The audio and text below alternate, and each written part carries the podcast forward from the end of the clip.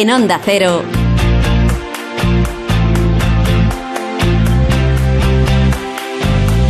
La brújula del verano.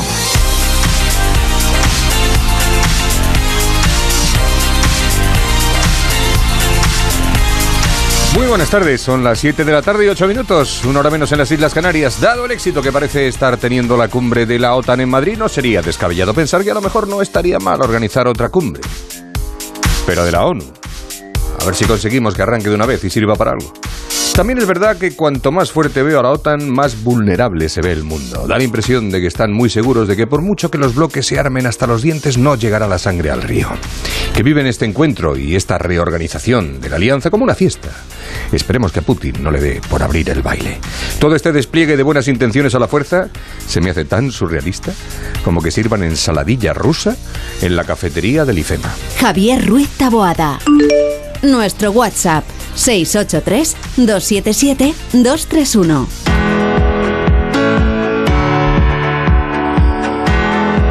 Pues aquí estamos los de la brújula del verano hasta las 8 de la tarde 7 en Canarias, con Rosana Huiza en la producción, con Yasmina López y Noelia Gómez en la redacción y con el gran frasquete en la realización técnica.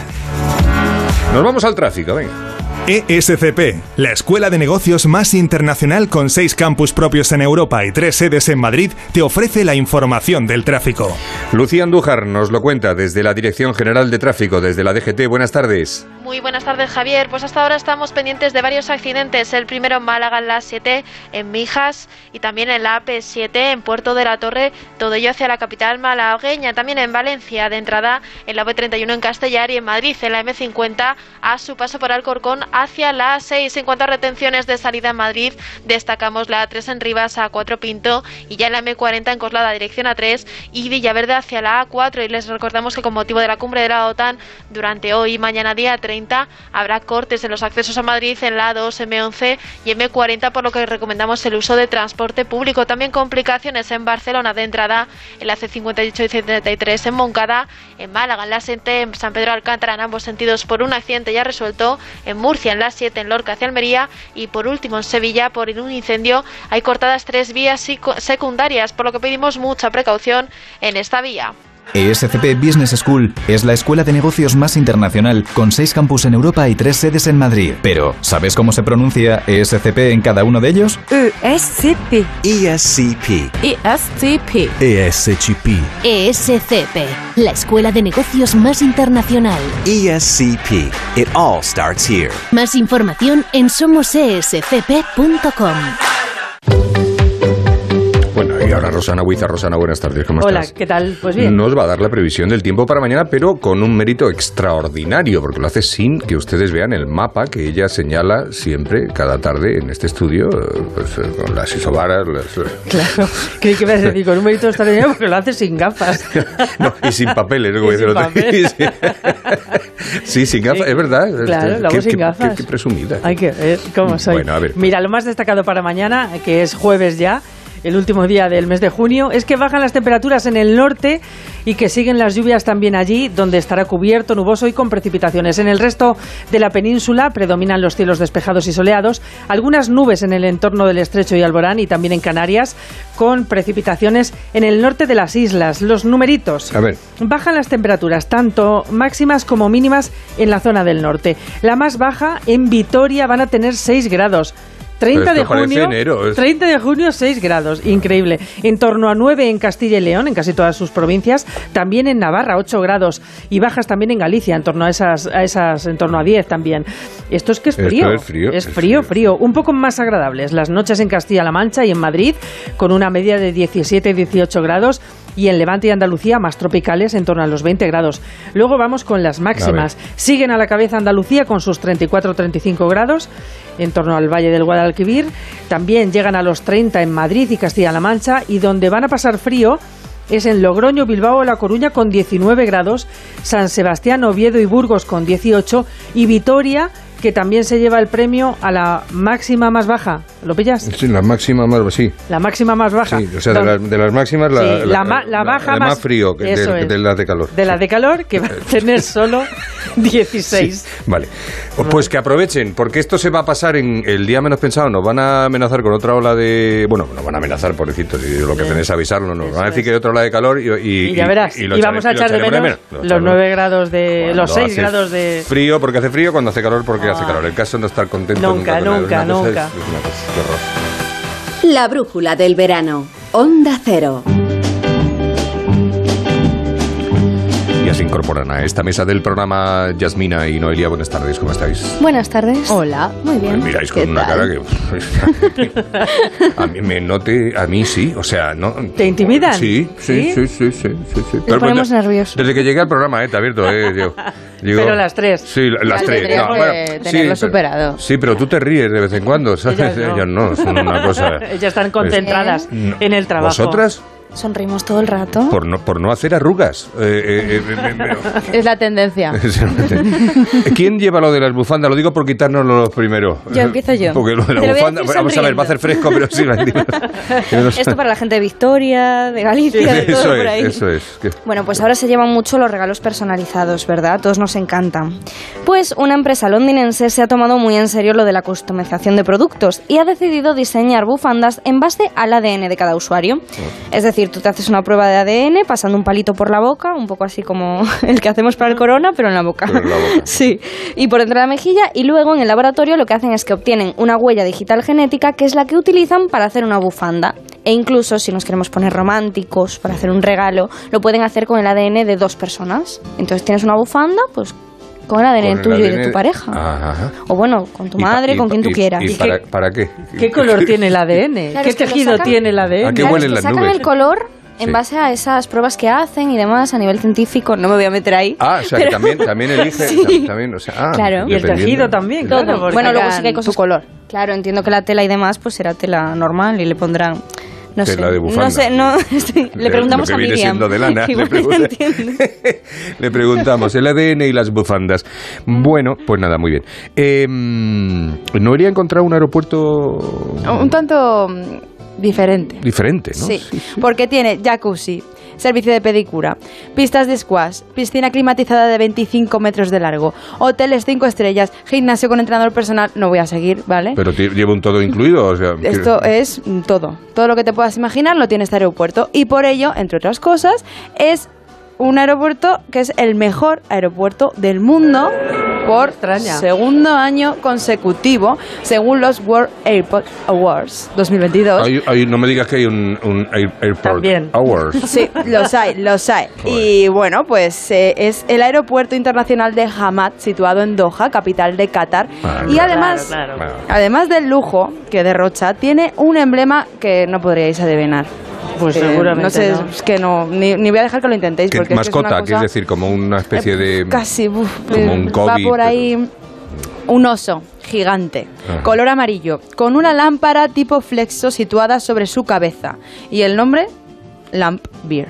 Ah, Como bueno, no qué podría ser de otra original. manera. Pues se- bueno, pues se este oso... los esos. Eh, Este osito de 20 toneladas y 7 metros de altura es el encargado de dar la bienvenida a los viajeros que llegan a la capital porque está situado en el vestíbulo y según llegas pues lo ves. Pero es que para hacer todas estas así cosas, poder ir. disfrutar del aeropuerto, tienes que hacer, coger un vuelo de que haga escala a otro día para poder estar durante un día entero Para ver el de todas esas cosas, sí, claro. sí. Claro, si pero no- está a precio de aeropuerto. Porque entonces igual no nos interesa tanto. Como que, que- que- o más. Es carísimo. Eh, bueno, el oso ya son, eh, fueron 7 millones de dólares porque Sí, fue- pero el oso no lo vamos a comprar. O sea, No, quiero decir- pero que te digo que ya si el oso cuesta eso, pues imagínate cuánto puede costar Sí, sí, sí. Hace- hacerte la manicura. hacer el aeropuerto Es que- en sí y, y con ello pues el viajecito. Correcto. Qué y en alguna de las tiendas podrás encargar seguro una bufanda de estas. De la Sí, de- puedes comprar también coches de lujo y todo eso. Pues es lo que tiene, Madre mía. lo que tiene Doha, perdóname. O sea, es Qué que vamos a ver, barbaridad. o sea, es que interesa más ir a ver al aeropuerto, hacerte un viaje Nada hasta más que el aeropuerto. solo por quedarte en el aeropuerto Solo. unos días. Sí, tiene todo lo que tiene. Total, si tiene hoteles también, pues Claro. Claro, aquí, aquí en la terminal Tom Hanks, vamos, había disfrutado. Ya ves. Bueno, en fin, ¿qué le vamos a hacer? Y Rosana nos trae el mapa mundial del sueño, que esto me interesa, esto me gusta. Ayer se publicó este mapa mundial del sueño, que es un estudio que desvela la media que duermen duermen los países europeos, asiáticos y estadounidenses. No sé por qué han dejado de lado otros, pero bueno, Bueno. en concreto estos. Ya, todos sabemos que dormir bien es bueno para muchas cosas, entre otras, por ejemplo, para perder peso, para mejorar la memoria, para proteger el corazón, muchísimas más. Los expertos recomiendan dormir una media de entre 7 y 9 horas. ¿Lo cumplís? No. No. No, yo duermo menos. No, no. Yo menos también. Son muchas. Y estoy seguro que si ¿qué me analizaran, contando? si Tú me sí, o sea, yo, sí, sí, tú sí, tú Yo, bueno, ¿Pero tú lo superas o Pero- Mira, estás entre yo os voy a contar lo que me pasó. Yo duermo ¿A qué hora mucho. te acuestas? Yo duermo muchísimo. Últimamente tengo algún problemilla, pero en general en mi vida Rosana Huida duerme, ha dormido muchísimo. Tanto es así que una vez trabajé en Sevilla por la mañana un viernes. Hicimos el programa, ¿Mm? acabó el programa, me fui a comer. Después de comer hubo una larga sobremesa, Sí. empalmamos con la cena y después de la cena pues ya dijimos vámonos de marcha. Porque el ave salía el sábado a las 8 de la mañana. Nada de lo que has dicho tiene que ver con dormir, sino todo lo contrario. Espérate que Vale. todo tiene una consecuencia. Ah. Entonces, empalmamos y cojo mi ave el sábado por la mañana a las 8 de la mañana. Todo esto de empalmada desde el viernes por la mañana. Sí.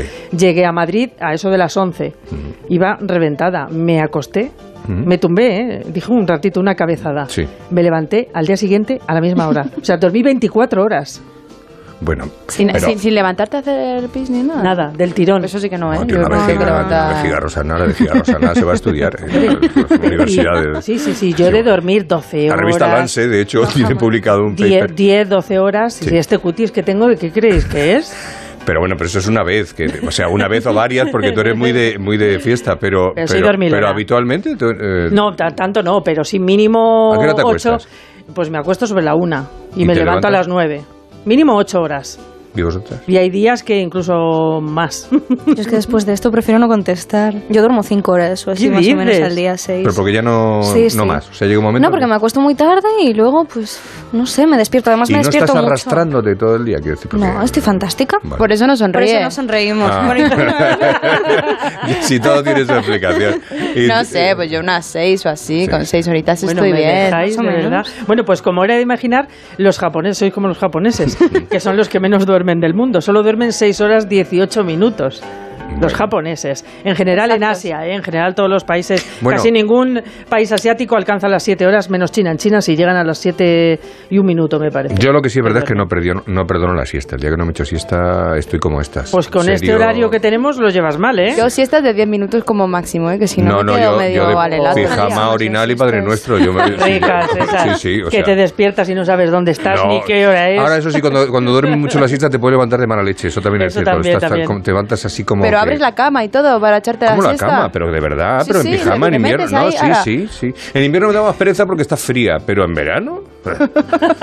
en Bueno, verano. os cuento que en Estados Unidos duermen un promedio de 7 horas 19 minutos y ya de aquí nos vamos a Europa, que somos los más dormilones. En concreto, los finlandeses y los holandeses, que duermen una media de 7 horas 37 minutos, seguidos de los ingleses, belgas, irlandeses. Después los franceses y ya llegamos a los españoles, que dormimos una media de 7 horas 13 minutos. Bueno, Me pues, encanta lo de los minutos. Sí, eso es lo que, lo que... Y luego ya están los, que, los italianos que son los últimos de esta lista, que duermen 7 horas 10 minutos. En fin, que yo rompo esta media, pero... Sí, sí. De todas maneras, una, una cosa es Por lo alto. que se supone que duermes y otra cosa es la calidad del sueño. Sí. Porque también es verdad que hay veces que. ¿no? Está, Sí, ¿no? un duerme vela que te tiene que no ahí, descansas, que no quiero decir, que puedes dormir mucho pero no descansar. Sí. Y hay veces que descansas mucho durmiendo menos. Pero bueno, que cada uno haga Va a lo que ser eso lo que me pasa a mí, porque yo kilos no pierdo. Entonces va a ser que duermo mucho, pero mal. Entonces no consigo adelgazar. En fin. Pues nada. Luego me tienes que contar eh, historias de islas eh, Mm, vale. españolas, de la costa española. Islas pequeñas. porque, Islas pequeñas, hablar de- curiosas. a- hablar de Mallorca es fácil. Claro, decir, no, no. O de Lanzarote, o de. Pero. Mm, Vale. ¿Vale? Vale. Luego, luego, Venga. luego, al final del programa les emplazamos a los oyentes que nos hablar de una isla muy particular, Rosana.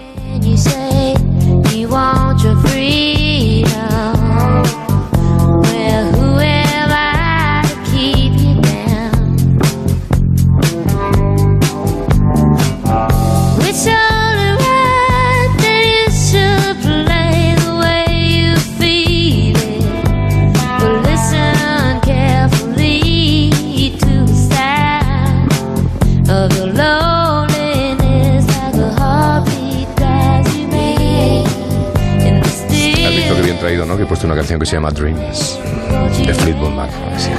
Estoy, en todo. ¿Cómo hilas? ¿Cómo Eh, ¿Te has dado cuenta? Sí, es que no doy puntadas y ni lo de verdad. Las 7.23. Las 6 y 23 en las Islas Canarias. Esto que iba a decir esto es Radio Estadio, fíjate cómo ¡Oh! está. Madre mía. Esto- es que estoy viendo jugar a, a, a Carlitos y bueno, ahora contamos cómo va el, el partido en Wimble- Wimble- Wimble- En Londres. En Londres.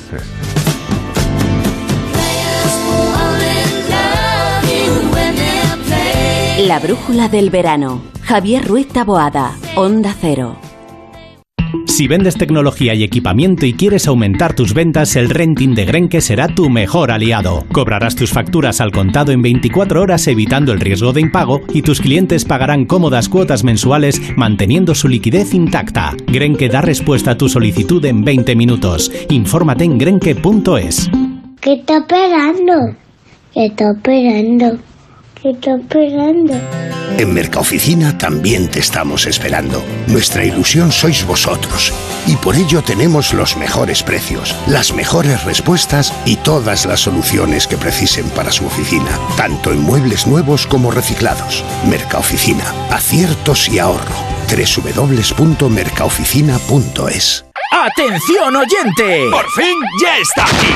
Vuelve la feria del coche de ocasión en Ocasión Plus. La única feria en la que todos los coches tienen descuento de hasta 6.000 euros. Solo hasta fin de mes. ¡Acelera! ¡Las mejores ofertas vuelan! Ocasión Plus. 10 centros en Madrid. Localiza tu centro más cercano en ocasiónplus.com. Abierto sábados y domingos.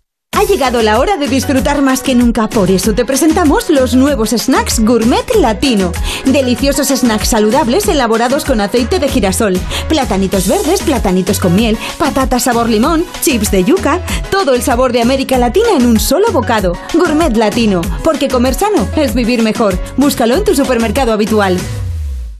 Muebles Adama. Renovar sus muebles es renovar su vida. Venga a conocernos y le sorprenderá todo lo que podemos hacer por usted. La más amplia variedad de muebles de calidad y diseño a un precio increíble. Muebles Adama. Ver a la calle General Ricardo 190 o entra en mueblesadama.com. A las 2 de la tarde, infórmate con Elena Gijón. La inflación en tasa interanual sigue inusualmente alta. Patricia Gijón. Todo lleva al IPC hasta el Por 6,1%. primera vez en la historia, el CIS sale con una nota oficial. Juan de Dios Colmenero. Es inédito que el CIR responda Se ha abogado claramente por una abstención de su partido para que el PP no dependa de Vox. Ignacio Jarillo. Sí, salió de la. Como poco a poco se va relajando las restricciones en España, esta semana va a Noticias Mediodía con Elena Gijón.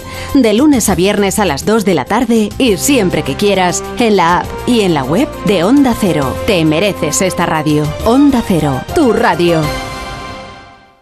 El Colegio Invisible, una experiencia diferente que cada día tiene más seguidores en todo el mundo. Saludos invisibles desde algún lugar mágico de este mundo. La verdad, no me arrepiento de haberme matriculado en este gran colegio. Buenas noches, maestros del misterio. Creo que hacéis el mejor programa de radio de España. El Colegio Invisible, con Lorenzo Fernández Bueno y Laura Falcó. Los jueves a la una de la madrugada. Y cuando quieras, en la web y en la app de Onda Cero. Te mereces esta radio. Onda Cero, tu radio. La brújula del verano. Onda Cero.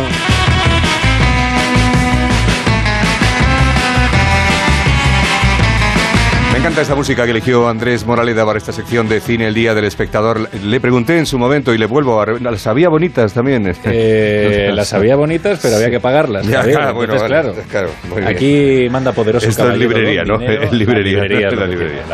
Hay librerías mejores también, pero bueno, en este no, caso da, da está pego, bien. da el hombre. pego, es muy del oeste, ¿no? Así, western, sí, un pero western moderno, moderno, moderno, sí. Tipo una peli de Tarantino de estas que huele a western, así tipo Kill Bill. Sí, suena sí, bien, sí, muy bien. bien. Bueno, pues mm, pasamos este momento, este trago y vamos a lo que vamos. Tenemos peli pizza. Eh, sí. Que es la recomendación que hacemos siempre para casa, para el sofá, para el viernes o el sábado por la noche, para que la gente se quede a gustito viendo una película tranquila. ¿Qué mejor plan hay que ese? Que Sobre ese. todo ahora que hace tanto calor para salir a la calle. Claro que sí, efectivamente. Y luego tenemos el- los estrenos de la semana, que siempre destacamos uno. Creo que esta semana, bueno, viste- fuiste a ver Elvis. Fui a ver Elvis, que la recomendé la semana pasada. Yo fíjate que recomiendo películas sin haber ido a verlas todavía. Sí, Sabía que me iba a gustar. Sabía que me iba a gustar. No, me gustó bastante Elvis. eh, y fíjate que iba con unas expectativas de aquella manera, porque ya te dije que a mí este director, Baz Luhrmann, que es el de Moulin Rouge, meh.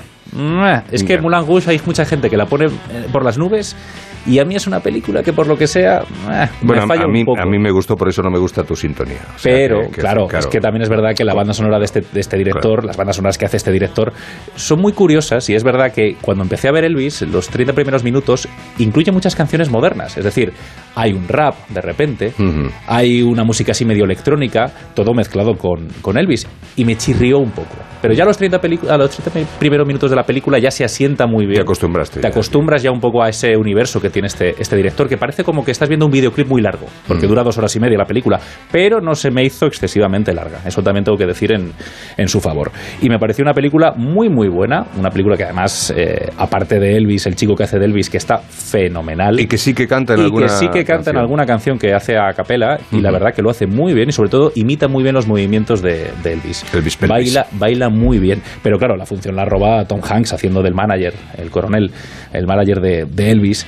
Y hace un papelón Tom Hanks impresionante. Impresionante. Cuenta muy bien esa historia a través de la vida del manager, pero también a través de la vida, evidentemente, de Elvis. Tenemos una invitada hoy en el, en el espacio. Eh, eh, ¿tiene algo bueno, en el espacio Elvis? no está en la Tierra, Ah. pero quiero, quiero decir en este espacio, no se está pisando tierra americana además. Ah, amigo mío. Creo que está en Los Ángeles. En la zona que Elvis trabajó sí, mucho. Por eso te Claro, digo, no sé. Al final en Las Vegas y tal. Mireia Vilanova se llama, es productora. Qué bien. O sea que, ojo, A lo eh, mejor dentro de unos años abriéndose camino en, vu- vuelve a hacer una película en sobre Hollywood. Elvis. Pues no lo sabemos. Mireia, buenas, buenas tardes o buenos días para ti. Hola, buenas tardes.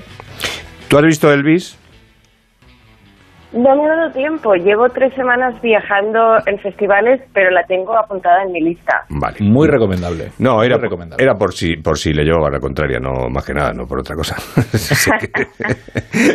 De momento, como es el único que la ha visto, pues la voz cantante en este sentido, en Elvis, o sea que... Correcto, pues ah, vamos a, vamos a hablar. Pero bueno, hay más con- películas. Con Mireia, pero hay más películas. Sí, sí, hay que más Elvis, películas este, más allá de este fin de semana. Sigue estando Elvis, evidentemente, en todas las, las salas. Pero esta, este fin de semana, este viernes, se estrena una película para ir con toda la familia. Elvis mm, puede ser para ir con toda la familia, pero hay cositas que, que, bueno, que son no. para, bueno, para adultos, evidentemente. Pero para ir con toda la familia, yo voy a recomendar una que se llama Los Minions, el origen de Gru. Minions, hay un montón de villanos en el mundo. Pero yo voy a ser un supervillano. Pues A eh, mí los Minions me gustan mucho. Que o sea, ya lo sé, sí, sí, yo lo sé. personalmente, A ver, a mí me gusta mucho Gru, que es la saga original de donde Sí, parte esta película. Esto es un spin-off, es la segunda parte del spin-off de Gru, porque ya hay una película de los Minions anterior a esta. Esta es la segunda parte en la que se cuenta cómo Gru, que es el personaje protagonista de las películas originales, que son las de Gru, mi villano favorito. el spin-on, el spin-off El y- spin-off y el y, este es el- la secuela del Del- spin-off. del spin-off. bueno, pero está, bueno, como todas, muy simpáticas. Es que estos bichitos, los Minions, son muy simpáticos. A mí me gustan en pequeñas dosis. Entonces, a mí la película de solo los Minions me cuesta un poco más. Pero que yo entiendo que para los niños es una peli fantástica. Ya. Y para algunos adultos también, ¿eh? Mireia, ¿lo tuyo son películas de animación también o, o- o solo con personajes reales? No, también, también estoy, ahora mismo estoy trabajando también en animación, así que, pero no sé si voy a ver la de los Minions. Pero porque igual. no te, no te mola mucho los ¿No te Minions. gustan o- los Minions? A ver, creo que es una cosa generacional. ah, por eso entonces. Pero, pero Mireia, ¿tú cuántos años tienes? 27, bueno, 26 aún, 27 la semana que viene. Claro, es que Mireia es de mi quinta, entonces, claro, es más complicado que... est- Estamos O sea, en una me edad gusta- muy y, me gusta, y me gustan a mí que os duplico la quinta. Pero ¿Cómo va el porque- tema por- este? Pero porque tú tienes chavales, Javier. Entonces, claro, tú, Bueno. tienes, tú tienes que adaptar los gustos de tus hijos a tus gustos. Y es un problema generacional. A nosotros nos gustan los Minions porque tenemos 27 años y yo diciendo aquí que me encantan los Minions, que me gustan los Minions, que los Minions son lo más, y entonces me habéis dejado en este momento Pero a ti te gustan de- por tus hijos, Javier. Sí. A un tío de- como yo, de Sí. 30 años, que diga que le gustan los Minions, pues le van a mirar raro por la calle. Sí. Es probable. Vale, bueno, no, pues pasa palabra. Bueno, entonces los Minions es, es, digamos que... de- Es el gran que- estreno de la semana. que- Hay otra película que también se estrena esta semana que se llama Mamá no en redes, que protagoniza Malena Alterio y que hace de una madre, bueno, soltera, que, que, bueno, que empieza a ligar otra vez después de, de haberse quedado soltera y empieza a hacerlo en una, una app, una, una app de, de contactos, pues, como estas que conocemos. Y lo que pasa es que, claro, yo no, yo no, por generacional- generacionalmente yo no... Nunca digas nunca, No Javier, nunca digas nunca. Pero sus hijos la descubren en la app. Es decir, el hijo eh, jugando, iba a decir jugando, pero bueno, eh, Ya, bicheando un poquito en esta app de contactos, pues descubre a su madre. Y empieza, ay mamá, por favor. Y entonces, bueno, pues una comedieta, una comedieta de estas ligeritas de, de verano. Pero fíjate, Javier, como siempre recomendamos una película, en este caso para ver en casa, yo creo que esta semana vamos a seguir hablando de, de amor, pero de otra manera, porque estamos en la semana del orgullo y yo creo que tenemos que recomendar una película que sea muy orgullosa, que sea de esta, de esta temática. Y qué mejor película para hablar del, para hablar del orgullo que una que se llama Orgullo, en original, Pride. ¡Dai! ¡Tus gays han llegado! Venid, os presentaré. Pon el nombre aquí y la organización que representas en este caso. Lesbianas y gays apoyan a los mineros. Por supuesto. Estoy esperando que me aclaréis algo sobre las lesbianas. Uy, es algo que me dijeron en el mercado. Dejemos que se instalen antes. Bueno, pues Pride, de Orgullo, es una película británica de 2014 que cuenta una historia real. Cuenta que en el verano del 84 el Sindicato Nacional de Mineros británico pues, convocó una huelga contra las medidas de Margaret Thatcher, la primera ministra en aquel momento, pero claro, casi nadie los escuchaba. Algo parecido a lo que le pasaba al colectivo LGBT. Claro, en esta es que a un grupo de lesbianas y gays de Londres se le ocurre la idea de vamos a sumar fuerzas ¿no? con, los, con los mineros y empiezan a recaudar fondos para, para ellos. Pero claro, los mineros, que ya en aquella época y todavía hoy son colectivos pues que de alguna manera son un poco cerrados, pues en aquel momento pues rechazan ¿no? esta recaudación de fondos que hace este grupo de lesbianas y, gays de Londres. ¿Y qué hacen estos chicos? Pues no, no se desaniman y empiezan a mandar cartas a un grupo de mineros de un pueblo de Gales, hasta que estos les responden y les dicen, bueno, venid aquí y visibilizad vuestra causa, al igual que nosotros vamos a visibilizar nuestra causa allí en Londres. Empiezan a sumar fuerzas y aunque parezcan dos grupos de dos mundos completamente distintos, al final, tanto la historia real como la película, sale bien, sale muy bien. Y encajan. Y encajan muy, muy bien. Es una película que está muy bien, se ve con una sonrisa en la cara constantemente, tiene una banda sonora espectacular, música británica de los años 80, te puedes imaginar todo lo que, lo que suena ahí, y aparte es que todos están fantásticos, tiene muy buen humor la película, y luego aparte que cuenta una historia real con mucho respeto, tal y como fueron las cosas, con mucha crítica, no, se, no escatiman en, en criticar lo que se vivía y lo que se sigue viviendo en el Reino Unido para estos colectivos que, que, bueno que todavía tienen mucho por lo que por lo que luchar y mucho evidentemente por lo que sentirse orgullosos en esta semana del, del orgullo. Muy bien, pues esa es nuestra propuesta para, para Peli Pizza, para verla este fin de semana en el... Y está seguro que Mireia la ha visto. ¿Eh? No sé. O a lo mejor me Esta equivoco. sí. Sí, ¿no? Sí, sí, esa sí que la he visto. La vi cuando salió, me pareció preciosa. Sí, es de 2014. 14. 14, sí, sí. Bueno, eh, Mireia, ¿qué haces allí? Pues eh, hace cuatro años que estoy en Los Ángeles trabajando como productora. ¿Pero por qué? Aquí no podías, no te dejaban. Bueno, aquí veía un poco que mis opciones estaban bastante limitadas, sobre todo porque sobre todo porque en Barcelona y cuando empecé yo que aún no existían las plataformas en España y no estaba Netflix y todas esas cosas, las opciones sí había bastantes pocas opciones y había muchísima gente que se estaba graduando pues de cine, de comunicación audiovisual y me pareció pues que en el mercado americano, aunque es mucho más difícil pues poder llegar y poder establecerse, eh, pues había más opciones para crecer y para y para seguir trabajando. Mm. Me llama la atención que, que, eh, a ver, que, que- que tiene que haber de todo, me refiero, que, que alguien pueda decir, mm, eh, pues, pues, quiero ser productor de cine, productora de cine. ¿Por qué te llamaba la atención concretamente esa faceta? Creo creo que es algo que va mucho con mi personalidad. Al final eh, soy una persona pues que me gusta sacar cosas adelante, que me gusta conseguir objetivos, me gusta trabajar con creativos y pues sobre todo es la satisfacción de ver cómo algo que tú estás haciendo pues da resultados y a la gente le puede gustar. Y también es una cosa de que hay mucha gente que dice que quiere dirigir o que le gusta dirigir o escribir o lo que sea, pero se necesitan realmente unas calidades y unas que son muy específicas que yo creo que no tengo, o sea, que no tengo o que tendría que seguir trabajando para tener. No todo el mundo puede dirigir, no todo el mundo puede escribir, igual que todo, no todo el mundo puede puede producir, que es lo que hago yo. Claro. Bueno, te decía que porque allí, pues, pues, como tantísima gente se tiene que ir de su país de origen y hablamos de lo científico, por ejemplo, pues a buscarse la vida por ahí donde le den la oportunidad. Pero es que en tu caso, eh, me imagino que en el mundo del cine no tan complicado, o sí, es que se suma que eres inmigrante y mujer. Sí, no, lo de ser de inmigrante realmente es un problema bastante grande, sobre todo porque, en mi opinión, el sistema de inmigración en Estados Unidos está bastante roto y es bastante difícil poder quedarse. pero y ser mujer también y ser joven eso realmente acaba creando como una especie de estigma o como tienes que trabajar muchísimo más para que la gente te reconozca el trabajo que otra persona seguramente se le reconocería mucho más fácilmente. Hombre, ser joven siempre se dijo, ¿no? Se, buscan trabajos y se dice, se busca persona de 22 años con 15 de experiencia, ¿no? Dice, ya, tú eres un cachondo, ¿no? Me refiero que eso es verdad que pasa por ser joven, pero ese impulso de la juventud es algo que no se ve muchas veces, ¿no? Y esas ganas de trabajar y esas ganas de salir adelante y esas ganas de todo. Y por ser mujer, pues el doble o el triple. Ya lo de inmigrante, pues lo puedo entender más en Estados Unidos, ¿no? Pero me imagino que no te está siendo fácil, pero al final vas, a, vas consiguiendo cosas. Sí, sí, no, si no, no me hubiese quedado tanto tiempo. Ya llevo aquí cuatro años. Si no me hubiesen salido los resultados que estaba esperando, me hubiese vuelto tranquilamente a Barcelona con mi familia, eh, con la buena comida y la buena calidad de vida. Cuéntanos un poquito de tu trayectoria, lo que has conseguido hacer hasta ahora y lo que estás defendiendo en este momento. Pues sí, pues yo me vine hace cuatro años con una beca de la Fundación La Caixa eh, a estudiar un máster aquí en Los Ángeles de producción de cine en, en USC, en la Universidad del Sur de California.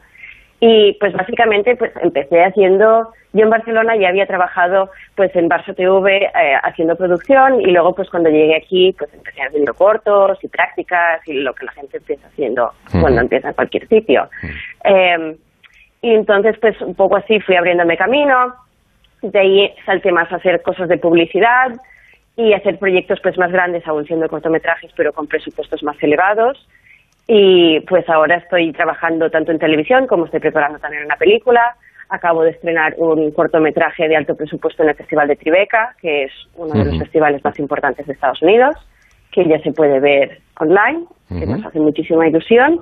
Y pues ahora mismo también es una época de ir mucho a festivales con los proyectos que he hecho tanto este año como el año pasado y intentar ap apoyarlos. Eso es más algo que yo hago como un hobby porque me gusta viajar y porque y porque me lo puedo permitir, que no todo el mundo se lo puede permitir.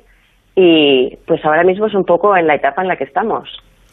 Y Mireya, eh, no sé si en el horizonte tú ves seguir trabajando en, en Estados Unidos o en algún momento eh, también te planteas la opción de volver a dar el, salto ¿no? al, charco y venir a España a producir aquí, o ya has establecido tu, tu carrera de alguna manera en, en, en este país, ¿no? en, América, y ya no ves que, que, bueno, que España sea una opción o no lo descartas. Yo no lo descarto. Si me saliera una opción buena en España, volvería encantada, ni que fuese para probarlo eh, yo en España empecé a trabajar pues cuando tenía 19 años, pero me vine a Estados Unidos con 23, entonces tampoco me dio muchísimo tiempo.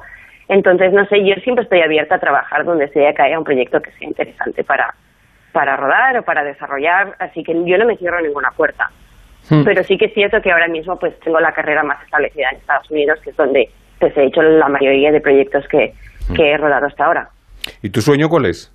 Pues mi sueño es poder seguir haciendo películas eh, y poder hacer las películas que yo quiero hacer, porque también es cierto que cuando uno empieza, pues cualquier proyecto que tenga un mínimo de presupuesto, que te puedan pagar y que sea interesante, pues uno lo acepta y lo hace encantada. Me gustaría poder desarrollar más proyectos pues desde cero, realmente hacer lo que me gustaría hacer.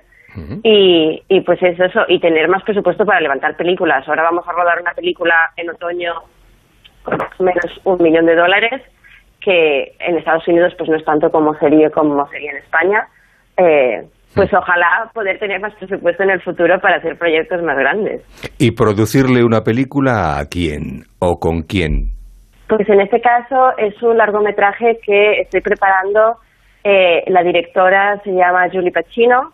Hicimos un cortometraje juntas el año pasado al mismo tiempo ella también es fotógrafa y también hemos hecho varios photoshoots juntas y esta también es su primera película, así que ya veremos cómo va. O sea que no me vas a decir que quieres producirle a Clint Eastwood la próxima, vamos. Bueno, a ver, si ya, Clint Eastwood ya tiene 90 y muchos, eh, ojalá siga haciendo películas durante muchos más años, pero no creo que yo llegue. Eh, entiendo que Julie Pacino, que acabas de comentar que, estás trabajando con, con, ella, es hija de, Al Pacino. No sé si, si, si, surgiera esa posibilidad de producir una película en la que participara el, el padre, eh, estarías, vamos, encantadísima, ¿no? Sí, pero no creo que eso ocurra. Al final, eh, sé que cuando cuando tú naces en la industria, la misma, el concepto de meritocracia es un poco distinto a lo que sería, por ejemplo, para mí, pero sí que es cierto que Julie tiene esa barrera bastante establecida de que es algo que ella quiere ganarse por sí sola y quiere que la película funcione por sí sola. Eh, pero sí que estaría muy bien, simplemente que no creo que ocurra. Mireya, gracias por atendernos. Esperemos que se cumplan todos tus sueños, sea con Clint o con mm, Hank, pero que al final consigas lo que buscas, lo que deseas y que sigas produciendo, que al final es el sueño principal que tienes, el de hacer películas, el de trabajar en el mundo del cine y en este momento el de estar ahí donde estás, que estás muy bien, si te encuentras bien y a ti te parece bien. Así que Mireya, muchísimas gracias, mucha suerte y enhorabuena. Muchísimas gracias a vosotros. Hasta luego. Pues moralidad. Ah, bueno, le iba a haber dicho, que no se lo he dicho, que, que sí tenía para ti algo, pero bueno. Eh, sí, no, bueno, ya. yo no, ahora me, que me deje el, el email, eh, hay ahora en producción, eh, que se lo deje a... ¿A ti también te gustaría?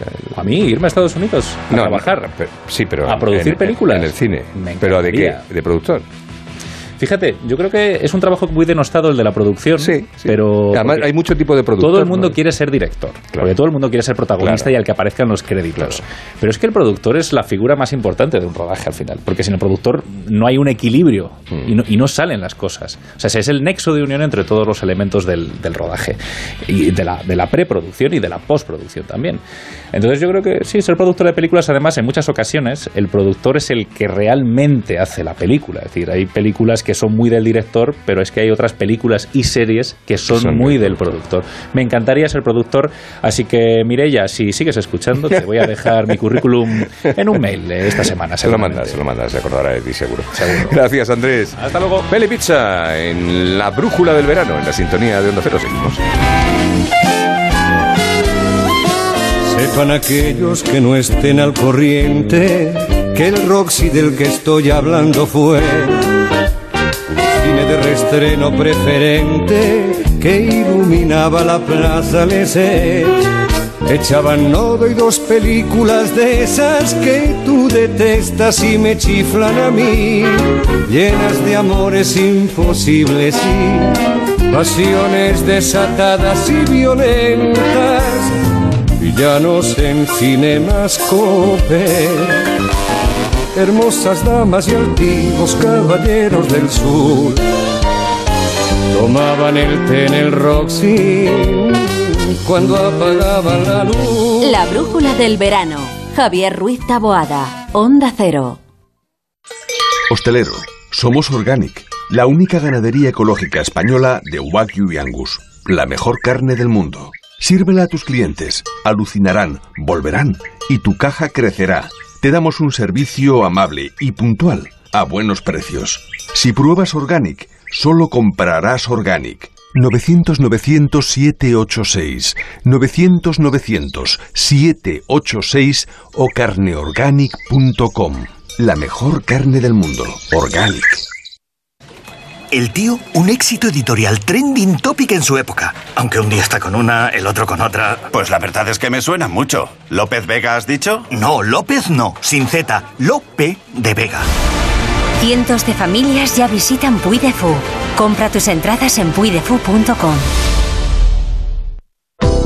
El restaurante La Madreña le invita a disfrutar del buen tiempo en su terraza del Paseo de la Castellana 78. Una gran terraza cómoda y acogedora en el corazón de Madrid, que además cuenta con una amplia zona para aparcar. Disfrute de una exquisita cocina de la mejor tradición asturiana, elaborada con las mejores materias primas, en la terraza del restaurante La Madreña, Paseo de la Castellana 78.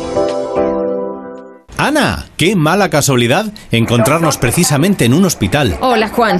Pues sí, sí es mala coincidencia. Es por mi marido que se resbaló en la bañera y se ha dado un golpe muy fuerte en la rodilla. Vaya por Dios, nosotros ese problema ya no lo tenemos. Hace tiempo llamamos a Duchamanía y cambiamos la bañera por un plato de ducha. Hazme caso, llama a Duchamanía y evitarás este tipo de accidentes. En Madrid, Paseo del Molino 6, 91 468 4907 y duchamanía.es. Hostelero, somos Organic, la única ganadería ecológica española de Wagyu y Angus, la mejor carne del mundo. Sírvela a tus clientes, alucinarán, volverán y tu caja crecerá. Te damos un servicio amable y puntual, a buenos precios. Si pruebas Organic, solo comprarás Organic. 900-900-786, 900-900-786 o carneorganic.com. La mejor carne del mundo, Organic. ¿Ya sabes a dónde vas a ir este verano? ¿A la playa, a la montaña o al extranjero? En Castellana Wagen te ayudamos a poner a punto tu Volkswagen para que sientas la emoción en cada kilómetro. Prepara tu coche y déjalo en perfectas condiciones de carrocería y mecánica, por menos de lo que esperas y con precios cerrados. Reserva tu cita en volkswagenmadrid.es o en nuestros centros Castellana Wagen de la M40 o en las tablas y disfruta del servicio gratuito de recogida y entrega. Vayas donde vayas, tu verano comienza aquí, en Castellana Wagen. Juntos impulsamos el futuro.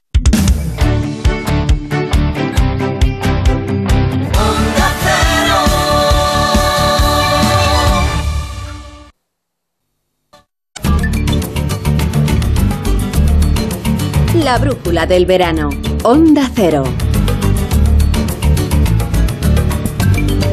España es un país único, con poco que envidiar a otros lugares del mundo famosos por sus grandes playas y sus exóticos parajes. No hace falta salir de aquí, es más, la gente suele venir aquí para disfrutar del mar, del sol, de la gastronomía y de la diversión. Cada miércoles vamos a descubrir a quien lo ignore, no lo conozca, una isla privilegiada de nuestro país y hoy nos vamos hasta Alicante, nuestro primer paseo isleño del verano que vamos a hacer los miércoles con Rosana Huiza. Concretamente nos vamos, Rosana, a Tabarca. Eso es, Tabarca es la única isla habitada de la comunidad valenciana. Se encuentra frente a la ciudad de Alicante a 11 millas náuticas, es decir, a 22 kilómetros. Está a 8 kilómetros del puerto de Santa Pola y a poco más de 4.000 metros del cabo de Santa Pola.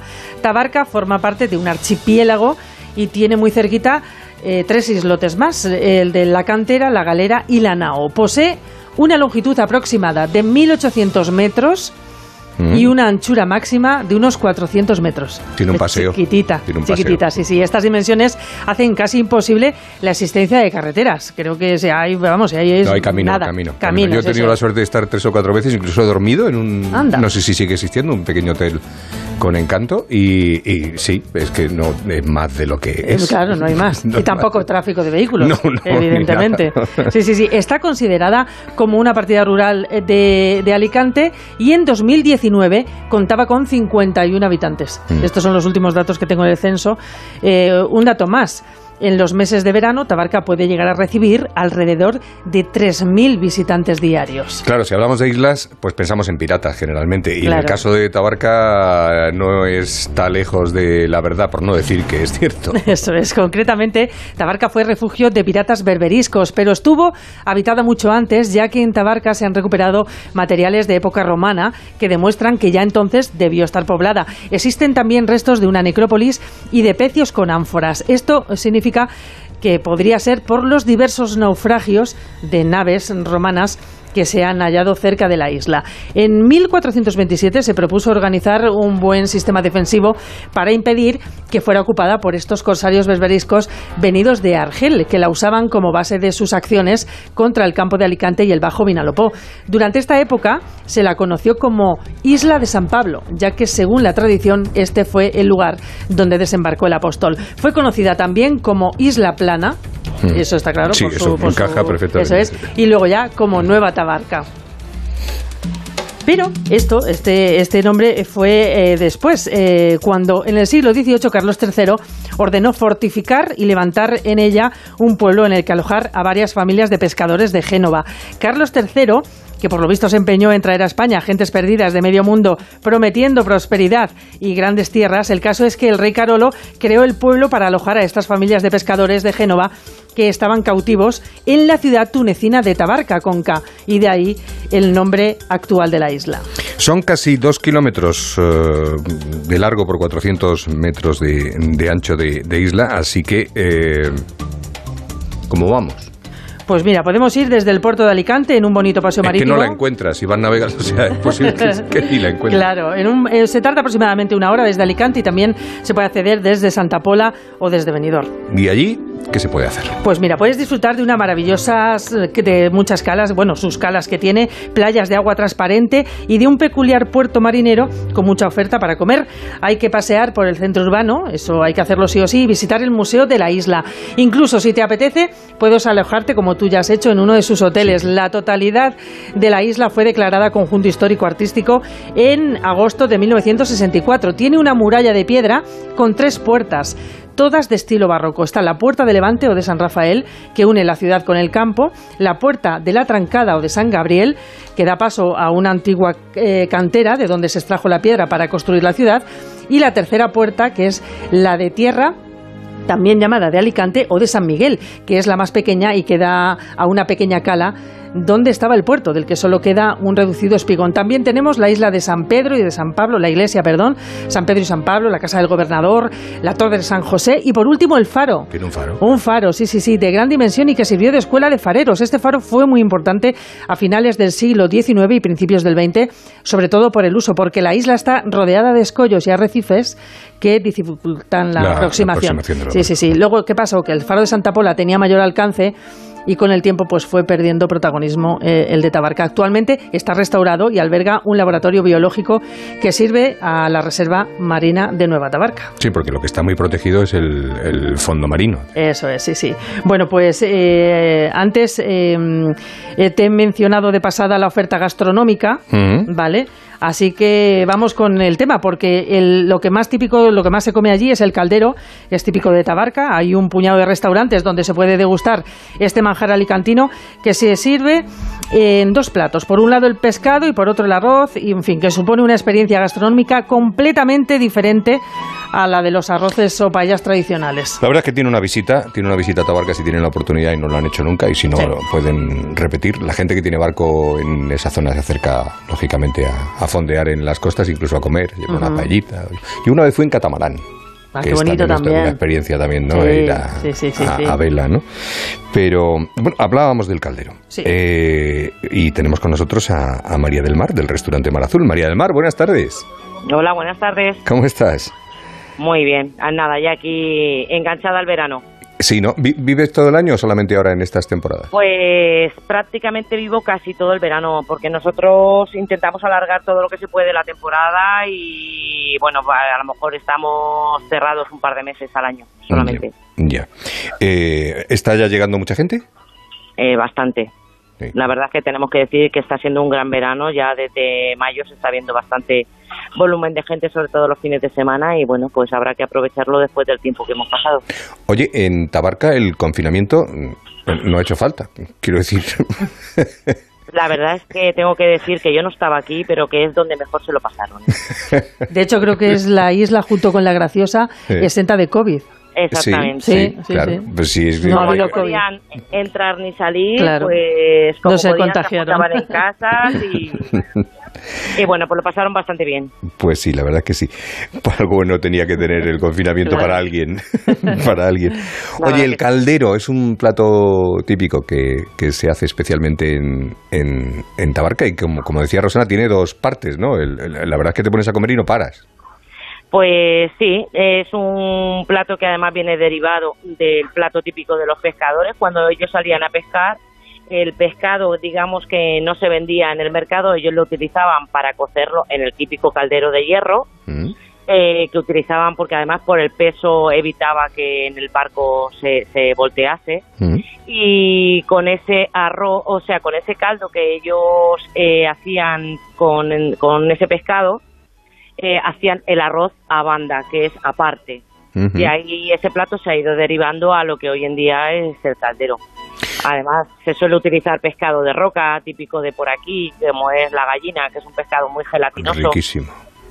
Y bueno, pues consta eso de dos partes. Normalmente siempre nosotros, por ejemplo, siempre utilizamos la gallina y algún pescado de corte, como pues la corvina, que, que es un pescado además que eh, utilizas el lomo y no tiene espina. Eh, lo combinamos con la patata y la salsita que está hecha con el fondo del pescado y alioli mezclado. Y luego con ese fondo de pescado hacemos lo que es el arroz. Ya. ¿Me está dando un hambre? Sí. O sea, te, odio, te odio mucho. que, que- que lo sepa. En- en- no sé si me lo pusieron al revés o, o- o- o- o coincidió ese día que me lo, o, o lo pedí yo. Se pone primero el pescado y cuando, ya, y cuando ya crees que has terminado de comer te ponen el arroz. Exactamente. Hay sitios que lo hacen al contrario, ¿eh? Sí. Pero normalmente aquí en la isla siempre primero el pescado porque siempre pensamos que si tiene que sobrar algo que sobre el arroz y no el pescado. Claro, pero es que es una barbaridad, de verdad, Rosana. Te pones a comer pescado, aquello no se acaba nunca. Tengo que es ir, un tengo que ir entero. Y cuando ya has terminado, dices, ya me voy a echar la siesta. Te ponen, te vienen con la paella, con el arroz banda y dices, no, no me lo puedo creer. Bueno, hay que hacer una sobremesa larga, ¿no? Que también es muy agradable frente al mar, ¿no? Porque estáis frente al mar, claro, lógicamente, con, esas dimensiones. es todo, todo en la isla está frente al mar. Todo. Da igual, a mí me hace gracia cuando la gente te dice, resérvame una mesa que se vea el mar. Digo, Donde te sientes se ve el mar. Si andas un paso más de la cuenta y te caes. y te caes al agua. Bueno, pues mucha suerte para la temporada que se prevé buena, me imagino, ¿verdad? Pues esperemos que sí, la verdad es que las perspectivas son buenas y nada, si os apetece estáis invitados a probar y a degustar ese exquisito caldero. Pues muchísimas Iremos, gracias. iremos, con, María del Mar. con un vino de la zona que son muy buenos también, ¿eh? de la Marina Alta y de la Marina Baja. Muchísimas gracias, María del Mar. Un saludo. A vosotros. Hasta luego. Qué gusto, Rosana, de verdad. Y qué hambre. Qué gusto y qué hambre. ha dado.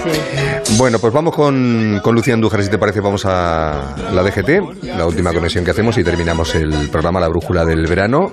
Lucía, buenas tardes. Muy buenas tardes, Javier. Pues hasta ahora estamos pendientes de varios accidentes. El primero en Málaga, en la 7, en Calahonda y el puerto de la Torre, y también en la ciudad Jardín. Todo ello hacia la capital malagueña. También va a encontrar complicaciones debido a un incidente en Barcelona, de entrada en la C58 en Moncada y en Valencia, también de entrada en la V31 en Castellá. Retenciones de salida en Madrid en la 3 en Rivas y en la M40 en Mercamariz hacia la 42. Y con motivo de la cumbre de la OTAN durante hoy, mañana día 30, habrá cortes a los accesos a Madrid en la 2, M11 y M40. Les recomendamos que hagan uso del transporte público. Algunas complicaciones en Barcelona de entrada, en la C33 en Moncada, en Murcia en la 7 en Lorca hacia Almería y en Sevilla. Varias vías eh, secundarias cortadas por un incendio. Les pedimos mucha precaución en esta vía. Pues muchas gracias. Terminamos aquí este cajón desastre de media tarde, que es la brújula del verano, que esperemos que por lo menos le lleve eso, ese ambientito de, de verano que ya tenemos aquí, que ya estamos en él. Así que mañana volvemos a partir de las 7. Se quedan ahora con Juan Ramón Lucas y la brújula en la sintonía de Onda Cero.